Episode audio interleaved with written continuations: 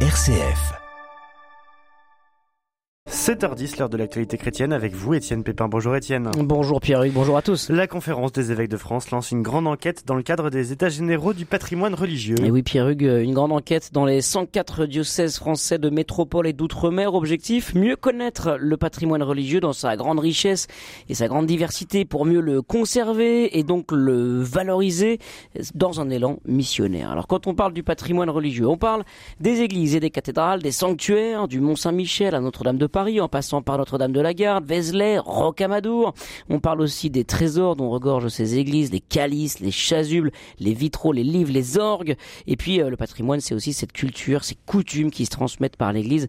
Les, les chemins de pèlerinage comme Saint-Jacques de Compostelle, les pardons bretons, les ostensions limousines, les fêtes joanniques, les confréries. Vous voyez Pierre-Hugues, c'est ça le patrimoine religieux français. Alors cette enquête, c'est d'abord un recensement de tout cela, Étienne. Et oui Pierre-Hugues, c'est ce que nous dit le père Gauthier Mornas. Il est responsable du département Ars sacré de la conférence des évêques de France.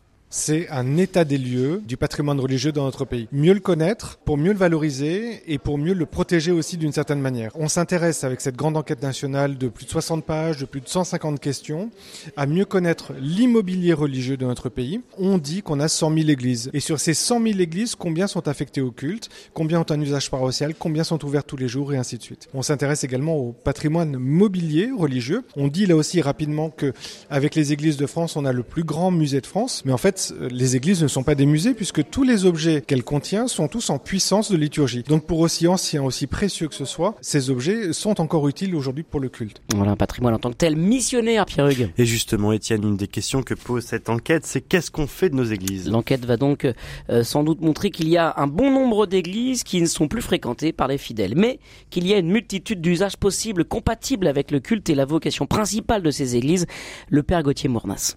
Je pense que les usages qu'on appelle aujourd'hui compatibles, en fait, sont connaturels à la vie des édifices. On a toujours vécu plus que le culte dans les églises. On s'est toujours rassemblé pour autre chose que la messe dans les églises. Et d'ailleurs, je peine toujours à considérer les usages caritatifs et solidaires comme des usages compatibles avec le culte. Pour moi, c'est encore du culte. Lorsqu'on sert un petit déjeuner à un plus précaire, il n'y a qu'à aller lire ou relire l'évangile. Après, pour euh, aller peut-être un petit peu plus loin, je pense qu'il y a une multitude d'usages que l'on a avec nos églises depuis la nuit des temps. Un exemple tout bête, si on a des cloches dans le clocher, c'est certes bien évidemment pour rappeler à la messe, mais les cloches ont toujours eu un usage civil.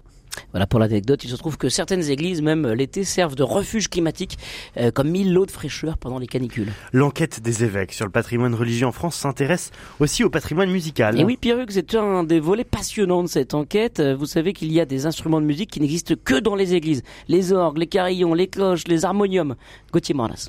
Et donc on a là un patrimoine sonore exceptionnel. Et pour moi, il demande à être mieux connu, ça veut dire mieux valorisé, et donc plus utile aussi peut-être pour la pastorale. Donc on a une grande question sur euh, les cloches, les carillons, et également les orgues et les harmoniums. Et puis on a aussi une grande question sur les voix, puisque on sait qu'aujourd'hui, beaucoup de Français ne chantent qu'à la messe. Et donc, euh, s'ils ne chantaient pas le dimanche, ils ne chanteraient jamais de leur vie. Et donc on estime qu'avec euh, toutes les chorales liturgiques du pays, on a là le premier chœur de France. Et donc on s'intéresse aussi à cette dimension-là, en essayant de recenser le nombre de chœurs diocésains, de chorales paroissiales, de scolas, de manécanteries et ainsi de suite. Enfin, Étienne, cette enquête s'intéresse aux relations entre les différents acteurs concernés par le patrimoine religieux. Et oui, le patrimoine religieux ne concerne pas que les fidèles et l'Église catholique. Le Père Gauthier Mornas. On pose la question des relations que l'on a avec les autres acteurs de la vie du patrimoine dans notre pays. Bien évidemment les pouvoirs publics, puisque la majorité des églises en France sont propriété des communes. Donc on pose la question de la relation que l'on a quand on est euh, curé avec les propriétaires communaux, avec les maires, avec les municipalités. On pose la question aussi des rapports avec l'État pour la conservation et la préservation du patrimoine religieux. On pose la question aussi des relations avec les partenaires de la promotion touristique. On sait que la France est la première destination mondiale de tourisme euh, à la surface du globe. Et c'est entre autres en raison de la richesse de son patrimoine religieux. Donc comment est-ce que l'Église est capable de participer à ce grand mouvement national? Et puis on pose aussi la question de la relation avec les mécènes, puisqu'on sait qu'aujourd'hui le mécénat en termes de patrimoine religieux est devenu euh, un incontournable pour arriver à boucler des budgets, notamment des budgets municipaux qui sont de plus en plus contraints et qui sont euh, difficiles. Voilà un petit panorama de cette enquête, Pierre Hugues. Jusqu'au 15 mars, les évêques euh, sont invités à participer à cette grande enquête en lien avec les fidèles, les acteurs locaux du patrimoine et, les pouvoirs publics. Euh, lancée en septembre 2023, les États généraux du patrimoine religieux euh, s'achèveront en décembre 2024 au moment de la réouverture de Notre-Dame de Paris. Dans un an, quasiment jour pour jour. Merci beaucoup Étienne Pépin. Et puis à suivre dans la matinale, dans 5 minutes, notre traditionnelle question. Vous faites quoi aujourd'hui? On la pose aujourd'hui à Jean-Pierre. Il est cordonnier à Mont-de-Marsan. Mais avant cela, on ouvre le dossier de la rédaction.